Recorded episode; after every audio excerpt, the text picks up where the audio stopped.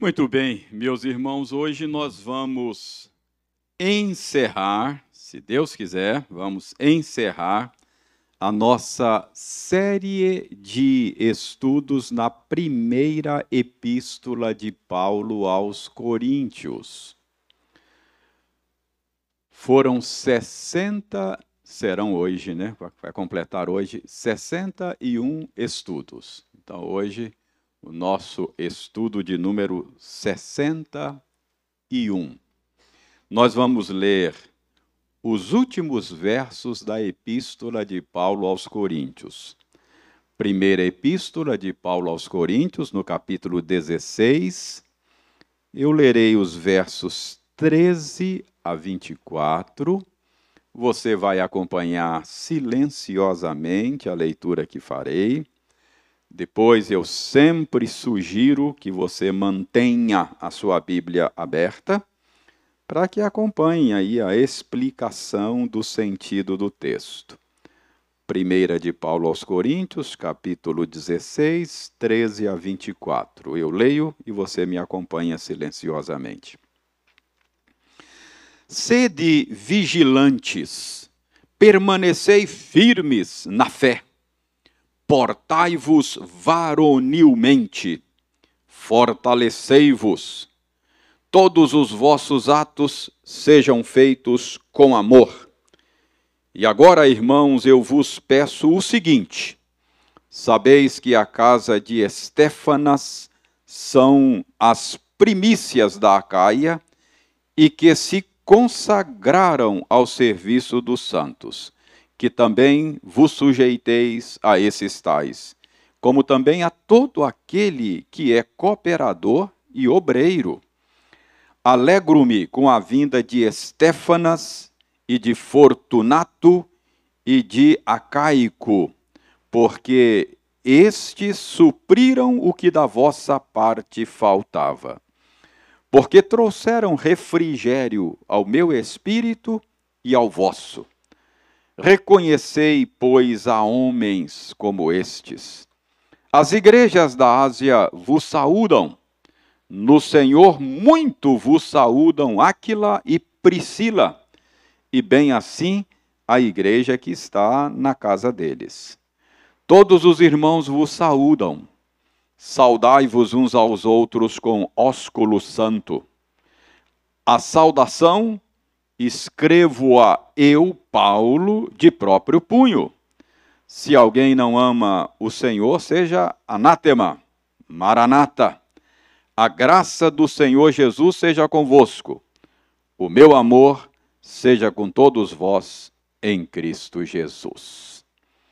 Vamos orar pedindo ao Senhor a bênção da iluminação.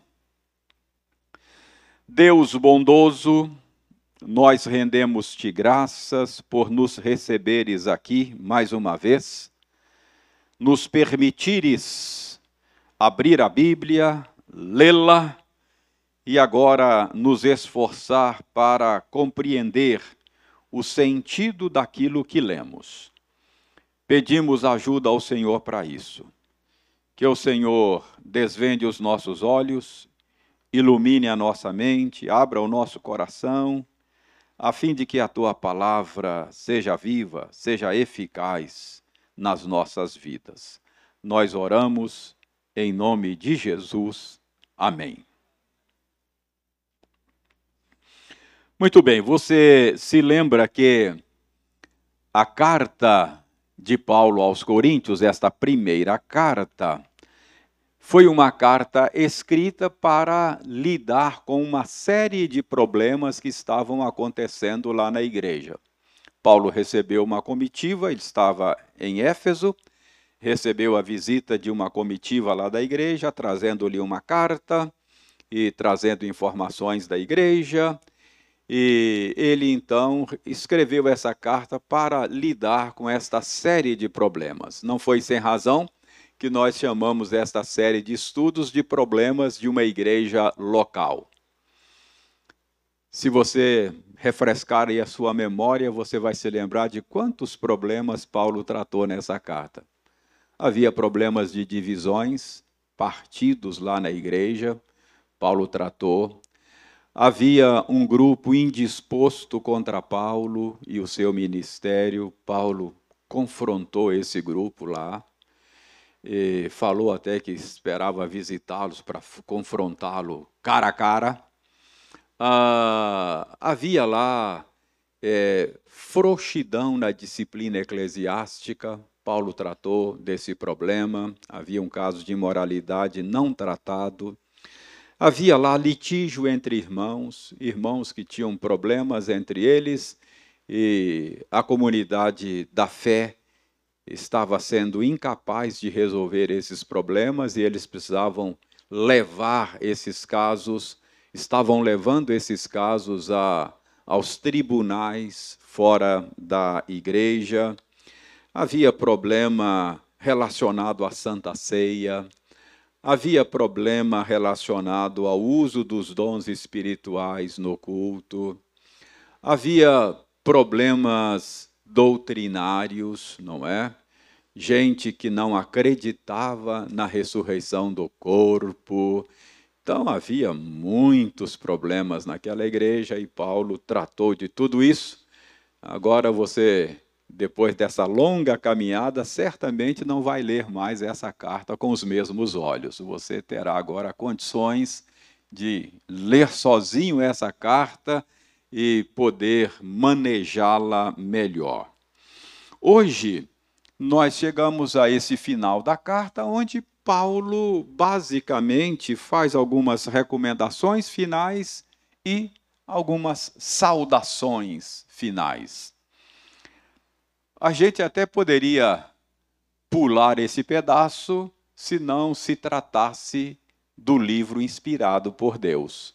Nós cremos que toda escritura é inspirada por Deus e ela é útil para o ensino. Mesmo esses pedacinhos assim da carta no final que a gente acha que não tem não tem o que aprender aqui, mas é palavra de Deus e é útil para o ensino.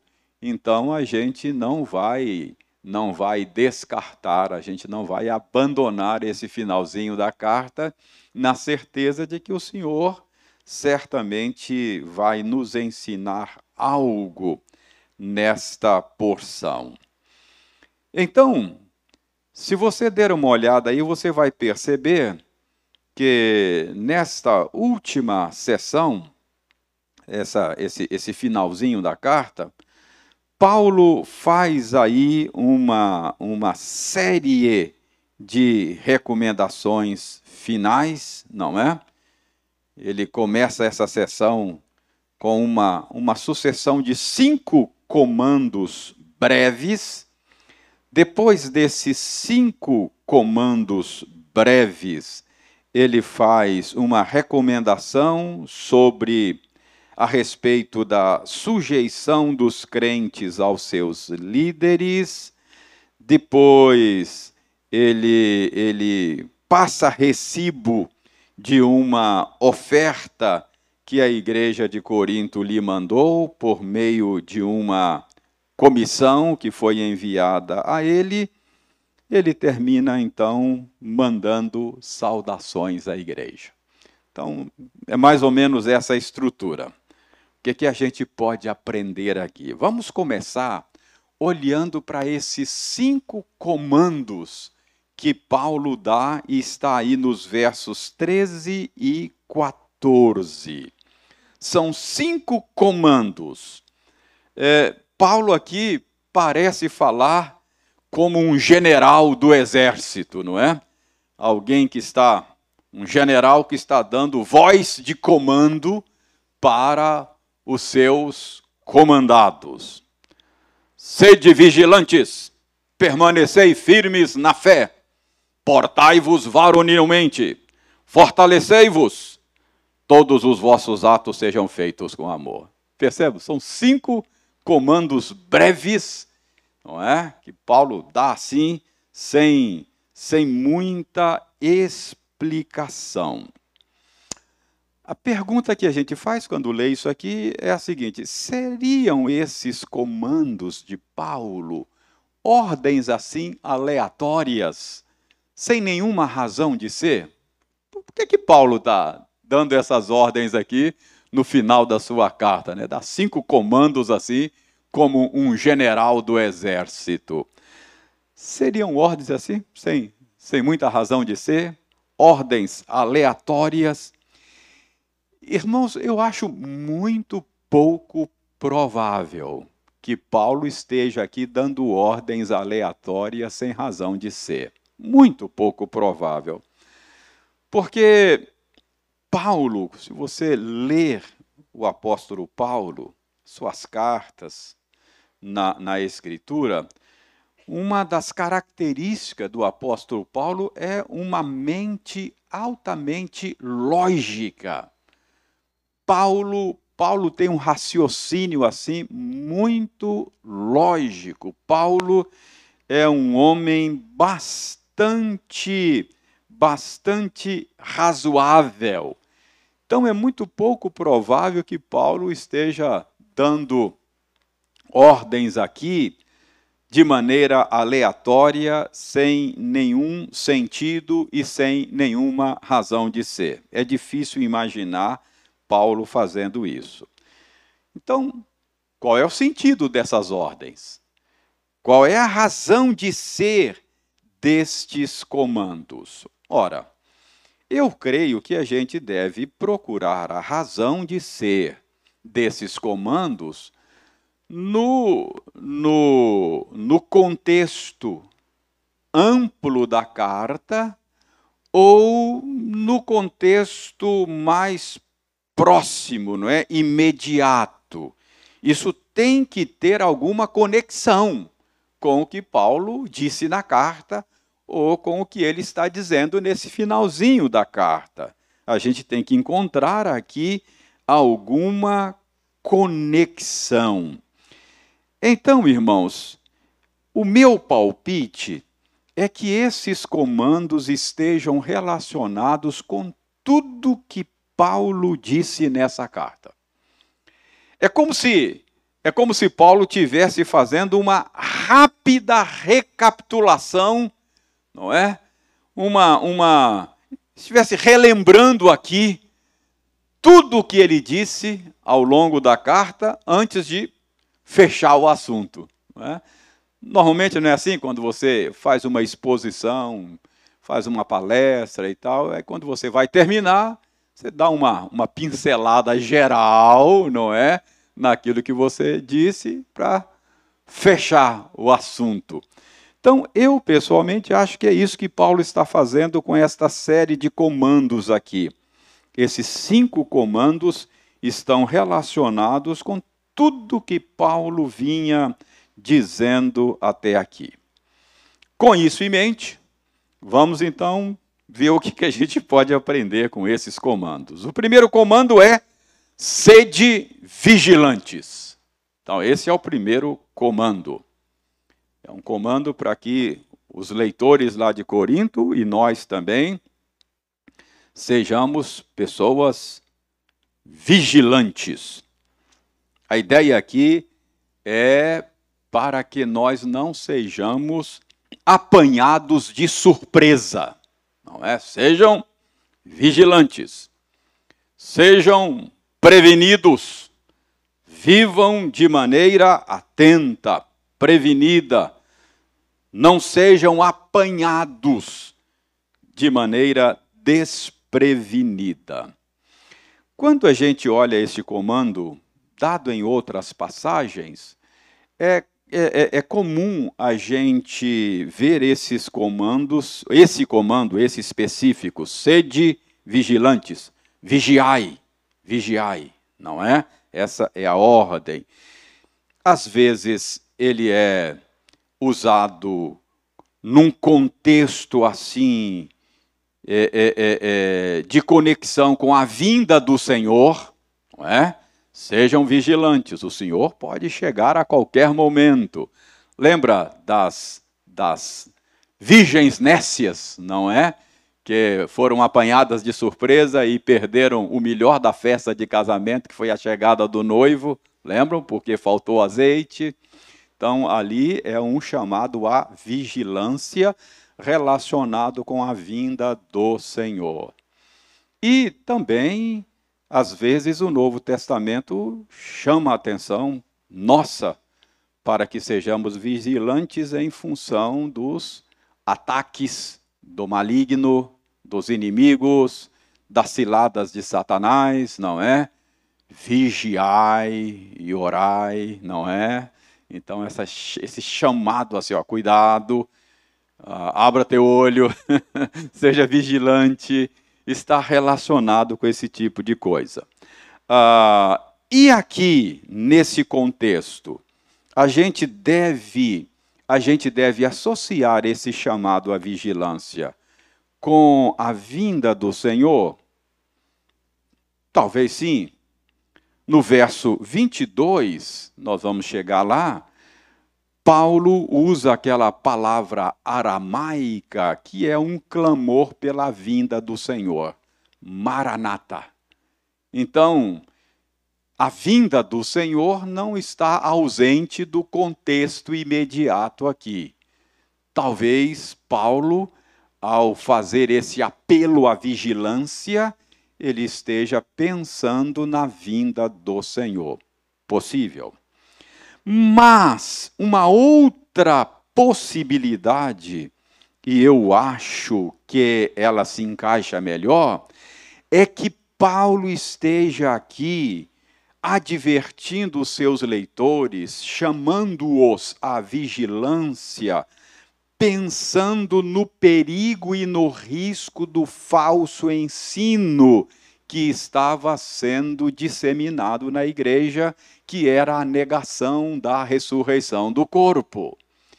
Então, quando Paulo diz aqui, cuidado, sejam vigilantes aí, é provável que ele está aqui retrocedendo e pensando naquilo que estava sendo ensinado lá na igreja de Corinto, que era a negação da ressurreição do corpo, uma heresia nefasta que colocava em risco toda a estrutura da fé cristã. Então é provável que essa vigilância tenha, tenha a ver, está conectada, relacionada com o risco do falso ensino. E aí, essa hipótese ganha corpo para mim se você olhar o segundo comando. O segundo comando é permanecer firmes na fé. Percebe? Então, permanecer firme na fé aqui não é não é simplesmente fé no sentido subjetivo, porque fé pode ser entendido na escritura no sentido subjetivo, isso é, o ato de crer, não é? A, a confiança do meu coração. Então, continue firme na fé, pode ser no sentido de subjetivo, a, a, o ato de confiar. Mas permanecer firme na fé pode ser entendido no sentido objetivo, porque a fé pode ser uma referência àquilo em que se crê. Então, por exemplo, se eu falo assim, a, a, a, a fé que foi entregue uma vez por todas aos santos. Que fé é essa? É o conjunto de verdades nas quais os cristãos creem. Então, permanecer firme na fé, no sentido objetivo, significa não se afastar do ensino correto. Isso é permanecer firme na fé ortodoxa, no ensino correto. Abandonar a fé é abandonar o ensino correto, não é? Então, Paulo aqui, ao fazer esse apelo, permanecei firme na fé, uh, ele, ele estaria pensando, segundo o que eu disse ainda há pouco, na, no risco de se abandonar a verdade do evangelho conforme Paulo passou aos coríntios, não é?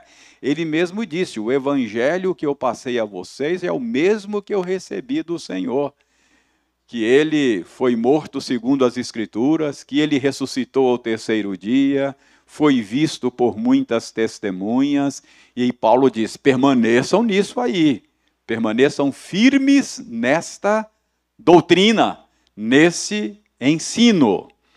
Então, o primeiro comando teria a, a, está relacionado, segundo o meu entendimento, com o risco do erro doutrinário. O segundo reforça a ideia.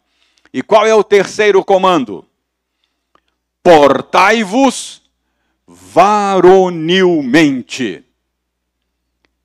O que, que significa isso?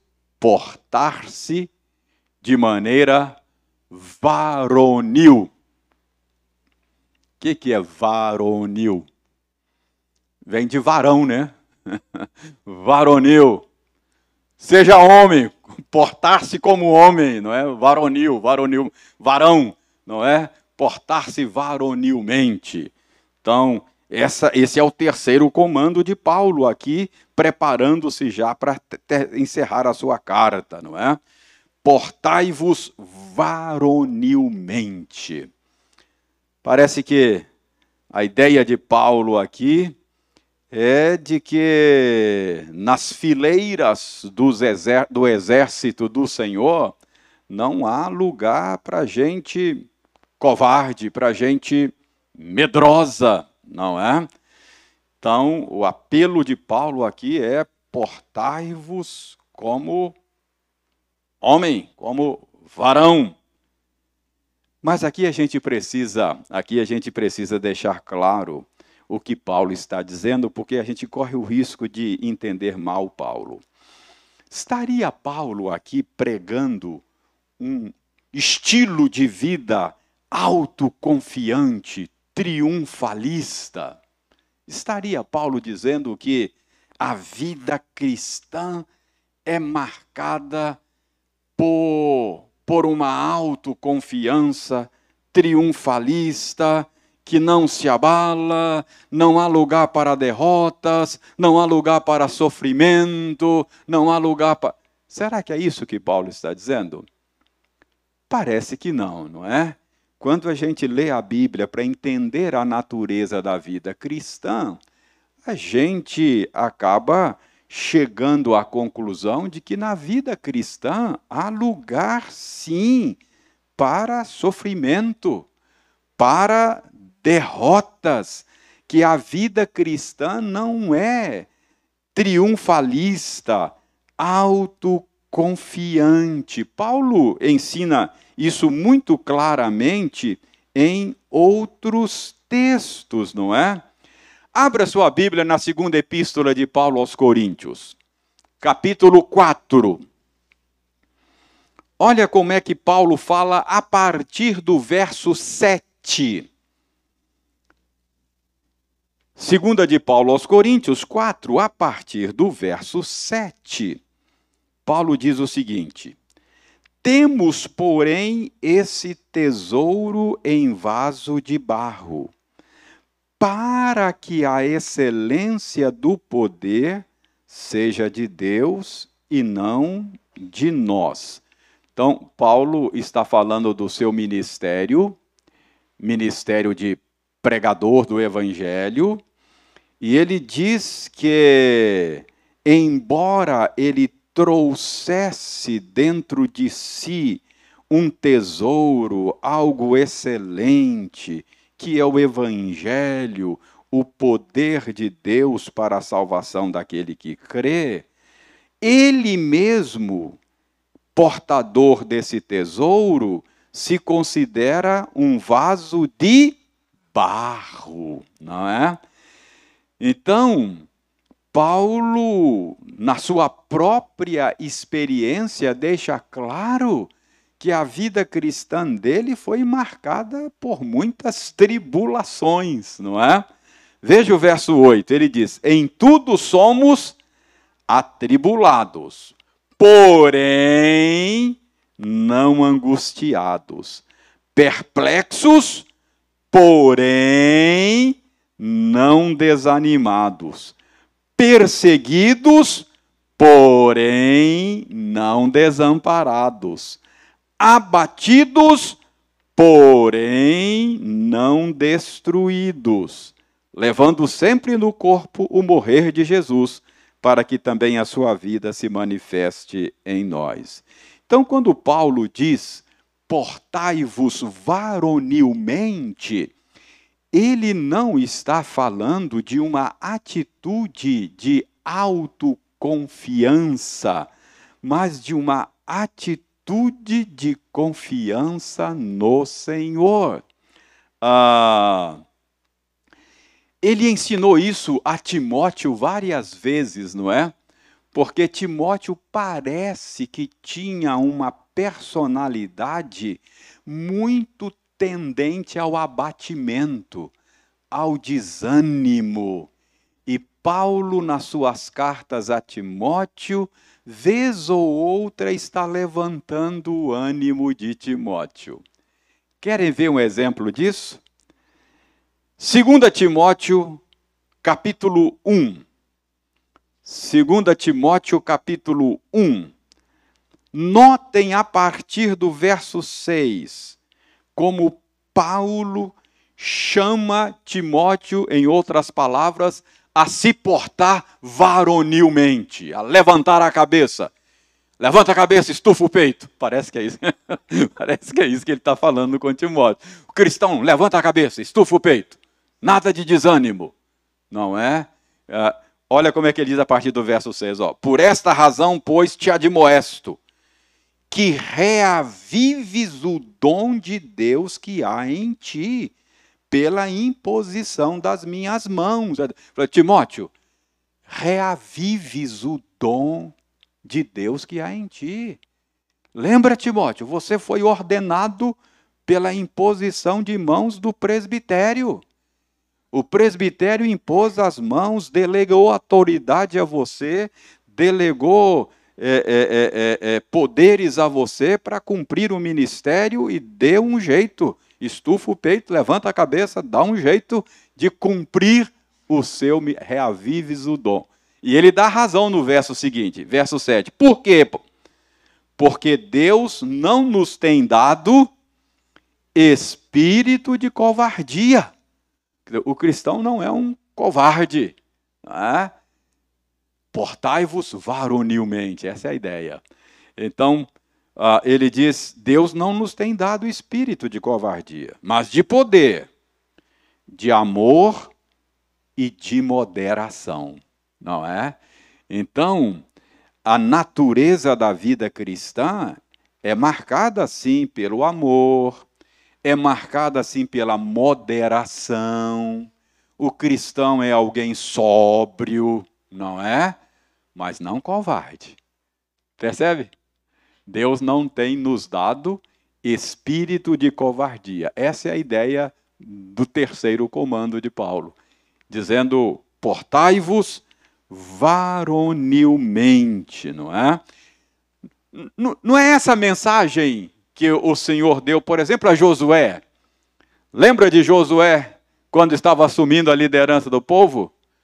Ser forte e corajoso. Não temas, nem te espantes. Por quê? Porque você é muito forte e capaz? Não. Porque o Senhor teu Deus é contigo por onde quer que andares. Não é autossuficiência, não é? Mas é confiança no Senhor. Então, essa é a, a, a, a marca da vida cristã. Fortalecei-vos. É a outra, é o próximo comando de Paulo que acaba fortalecendo essa ideia, não é? Ah, não é autoconfiança triunfalista, mas fortalecimento no Senhor. Não é isso que Paulo diz escrevendo aos Efésios? Uh, sede fortalecidos no Senhor e na força do seu poder. Então, todas as vezes que nós formos tentados ao abatimento, ao desânimo, e a gente teria muitos motivos para desanimar, porque lutamos com forças que são muito maiores do que nós, não é? Ah, e a gente é, deveria jogar a toalha mesmo, não fosse aquele que nos fortalece. Tudo posso naquele que nos fortalece. Então, entende? Paulo, quando dá esse comando, estufa o peito, levanta a cabeça, seja forte, não é? Ele não está simplesmente pregando aqui um tipo de atitude triunfalista, autoconfiante, mas uma atitude de dependência do Senhor que tudo pode. Então, chegamos aí ao quarto comando Finalmente, Paulo apresenta o quinto comando, não é? E ele diz: Todos os vossos atos sejam feitos com amor. Esse quinto comando tem a ver com as nossas motivações, não é? Tudo que fizermos, tudo que fizermos, deve ser motivado pelo amor. Amor a Deus sobre todas as coisas e amor ao próximo como a nós mesmos. Eu costumo dizer que você só tem que fazer uma coisa na vida. A vida é muito simples, não é? Amar. Mais nada. Amar. É simples, mas é complexa, não é? Porque a gente precisa discernir em cada situação da vida qual é a maneira correta de amar a Deus sobre todas as coisas e amar o próximo como a nós mesmos. E eu tenho dito que o leque de opções é enorme, porque amar pode ser relevar uma ofensa numa determinada situação. Mas amar pode ser confrontar o erro, amar pode ser chamar a polícia, não é? Pode ser maneiras de amar. É? E a gente precisa discernir em cada situação. Mas o ponto é que o cristão não é chamado apenas a fazer o que é certo, mas fazer o que é certo pela motivação certa, que é sempre o amor. Paulo, certamente aqui, nesse quinto comando, está pensando no 13 terceiro capítulo de 1 aos Coríntios. Não é verdade? Aquele famoso capítulo sobre o amor. Ele diz: você pode fazer qualquer coisa. Pode ser capaz de falar a língua dos homens e dos anjos. Você pode ser expert em teologia. Pode discernir todos os mistérios. Você pode ser capaz de ter uma generosidade que entrega todos os seus bens para os pobres. Mas se a motivação dessas coisas não for o verdadeiro amor, de nada adianta. Então, mais uma vez, a gente consegue fazer aqui a conexão desses comandos com algo que Paulo disse anteriormente. Então, Paulo começa esse, essa sessão de de finalização da carta com esses cinco comandos que nós vimos. Agora, versos 14 e 15, ele faz um apelo relacionado com a liderança cristã. Ah, versos 14 e 15, não, 15 e 16, não é verdade? Ele diz, ó, e agora, irmãos, eu vos peço o seguinte, o que, que Paulo vai pedir? Está depois do parêntese eu vos peço que vocês se sujeitem a pessoas como essas que eu me referi dentro do parêntese. A quem que ele se referiu dentro do parêntese? Estéfanas, não é? E ele diz: Eu peço a vocês que vocês se submetam a esse tipo de gente, e, e não a eles, mas também a todo aquele que é cooperador e obreiro. Quem é Estéfanas? Estéfanas é uma das poucas pessoas que Paulo batizou. Lembra quando Paulo fala que não tinha batizado ninguém? Aí de repente ele para, mas peraí, peraí. Eu batizei Estéfanas, a casa de Estéfanas, não é? Mas não me lembro de muita gente que eu tenha batizado. Então, Estéfanas, a família de Estéfanas, foi batizada por Paulo. Quem era essa gente? Paulo chama de primícias da Acaia. O que, que, é isso? Eles eram primícias da Acaia. Uh, Acaia era a província romana cuja capital era Corinto, não é?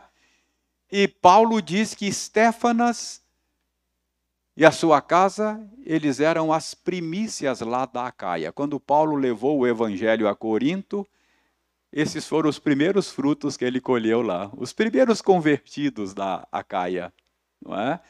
E a essa altura, possivelmente líderes da igreja em Corinto. Uh, Estéfanas, a gente não sabe quais são os outros da família dele, mas quem sabe, sei se filhos, ou quem sabe escravos, uh, ou livres que ainda moravam com, com Estéfanas. O fato é que essa era uma família de líderes da igreja. Olha como é que Paulo diz aí. Eles se, dentro do parêntese, verso 15, eles se consagraram ao serviço dos santos. Então, era, eram pessoas que se dedicaram, talvez tempo integral, dedicação exclusiva a serviço da igreja, não é? Dos santos. Então, Paulo aqui está chamando a atenção dos coríntios para essa liderança e dizendo a eles: Olha, eu peço a vocês que vocês se submetam à liderança dessa gente, que vocês honrem, obedeçam esses líderes aí em Corinto. Aqui a gente já começa a perceber a presença de liderança de igrejas locais já, não é? Porque o Novo Testamento é um período assim de transição. Uh, os primeiros líderes eram os apóstolos, plantadores de igrejas, mas os apóstolos, na medida em que iam organizando comunidades locais, eles iam promovendo eleição de líderes locais.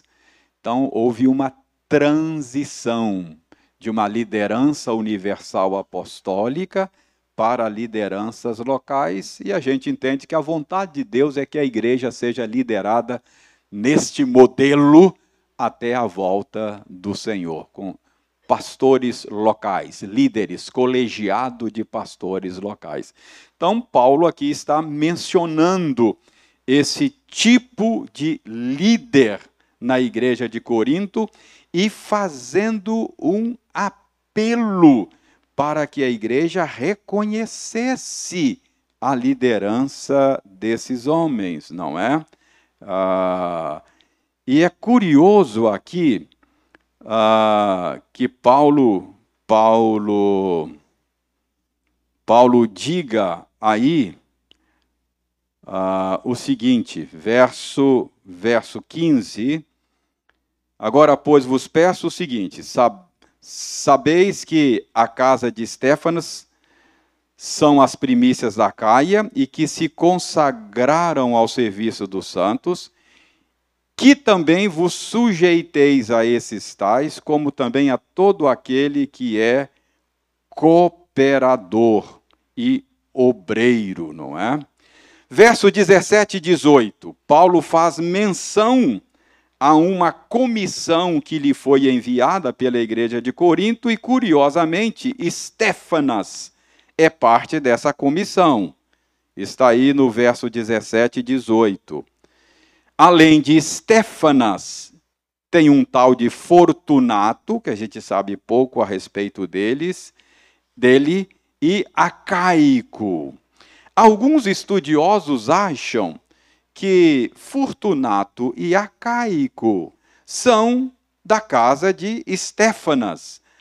A esses homens Paulo se referiu, a quem foi a esses homens a quem Paulo se referiu lá no verso 15 e 16.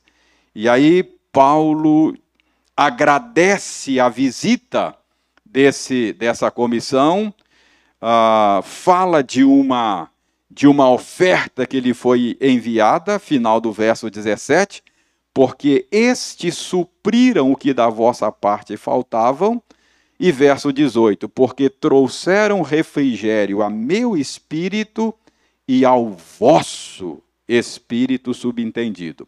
Irmãos, é curioso como é que Paulo fala que essa visita dessa comissão que ele recebeu da igreja de Corinto trouxe refrigério para a alma dele, para o coração dele e para o coração da própria igreja. Por que que Paulo fala assim? Nós sabemos que a relação de Paulo com a igreja de Corinto era uma relação bastante tensa. Nessa própria carta, ele fala com aquele grupo que tinha indisposição em relação a ele, que pretendia visitá-los e confrontá-los face a face. Então, essa carta não é uma carta muito muito leve, é uma carta pesada.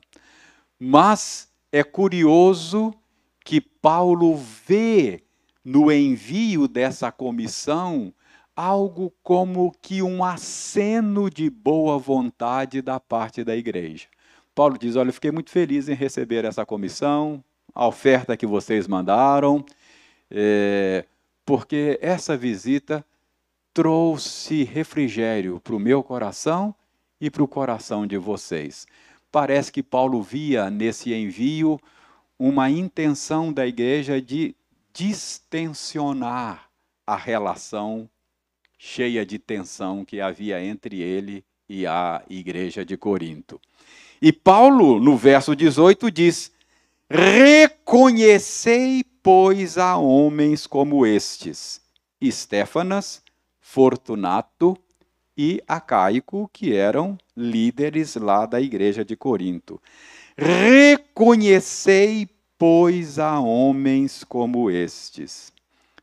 Irmãos, é curioso esta esta recomendação de Paulo para que a igreja reconhecesse esse tipo de gente, não é?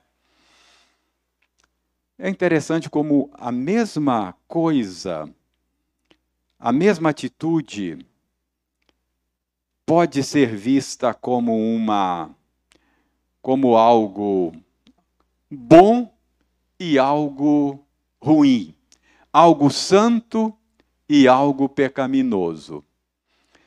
É curioso que você vai encontrar na Bíblia, e todos nós concordamos com isso, e Paulo nessa nesse final de carta ele menciona isso de que tudo que fazemos deve ser feito motivado pelo amor, não é?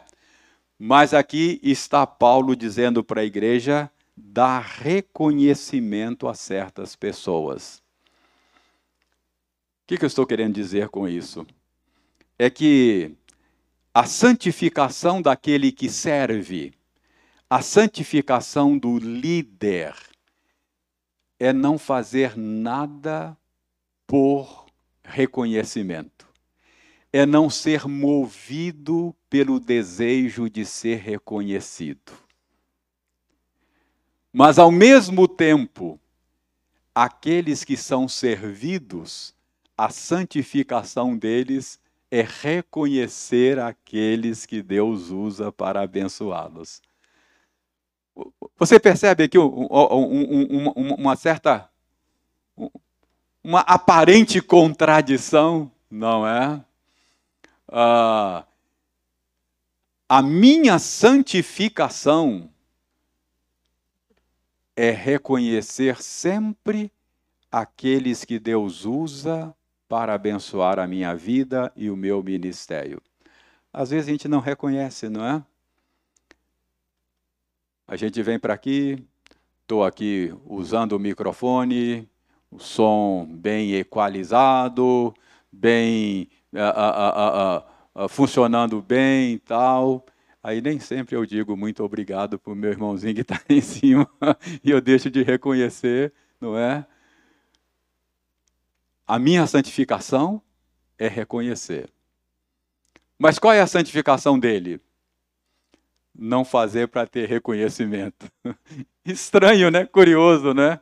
Então, aquele que serve deve fazer não para receber reconhecimento, mas aqueles que são servidos precisam dar o reconhecimento àqueles que lhe servem. É interessante, cada um tem o seu papel e a sua santificação. E para terminar, Paulo Paulo aqui manda saudações, versos 19 e 20, não é?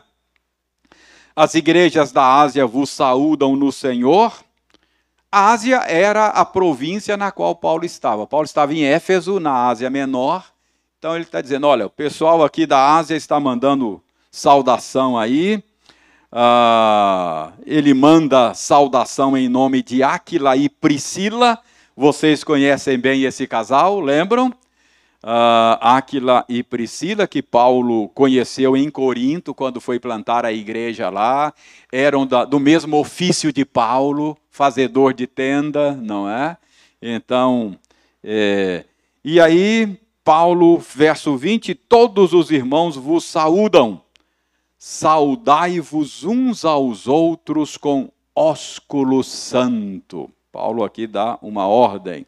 Estaria Paulo aqui estabelecendo um modo cristão de cumprimentar? Não, nada disso. cumprimento com o beijo, com o ósculo naquela cultura, era cumprimento entre cristãos, não cristãos, as pessoas se cumprimentavam assim. O que Paulo está dizendo aqui é que o cumprimento cristão precisa ser a expressão sincera do amor fraternal, não fingido, não é? Se ele tivesse escrevendo para nós hoje, talvez ele falasse: olha, que o aperto de mão de vocês, que o abraço de vocês, não é? Seja um abraço sincero, expressão do amor fraternal e coisa assim. Ah, e aí, finalmente, para passar a palavra para o coral, verso 21 tem um detalhe importante aí. Paulo diz: a saudação escrevo-a eu, Paulo, de próprio punho. Por que, que Paulo faz essa menção que a saudação agora é ele que está escrevendo de próprio punho? É que normalmente Paulo lançava a mão do trabalho de um amanuense normalmente Paulo citava suas cartas, ditava e o amanuense ia escrevendo, escrevendo. Então, quando chegou nesse ponto aqui, aí Paulo pegou a pena, falando: agora a saudação eu vou mandar aqui de próprio punho. Aí aqueles que conheciam lá a letra de Paulo ia reconhecer: olha, essa aqui é de Paulo. Aí ele escreveu de próprio punho a saudação final, e é possível que até o verso 24, não é? Então, Paulo termina aí no verso 22 com um anátema, uma maldição para aqueles que não amam ao Senhor, e um, um clamor pela vinda de Cristo. Talvez até para trazer maldição sobre os seus inimigos. Maranata. A graça do Senhor seja convosco. Isso era um modo comum, não é, entre entre uh, os cristãos, o desejo de que o tratamento, a, a, o favor não merecido do Senhor fosse constante na vida deles. E, curiosamente, Paulo termina aí uma igreja com a qual ele tinha algumas tensões, ele termina com uma declaração de amor, né? um eu te amo, não é? O meu amor seja com todos vós em Cristo Jesus. Paulo termina dizendo para os crentes de Corinto: Eu amo vocês. então, uh, uma, um, um final aí dizendo o meu amor com todos vocês. Então, irmãos, assim encerramos a primeira carta de Paulo aos Coríntios.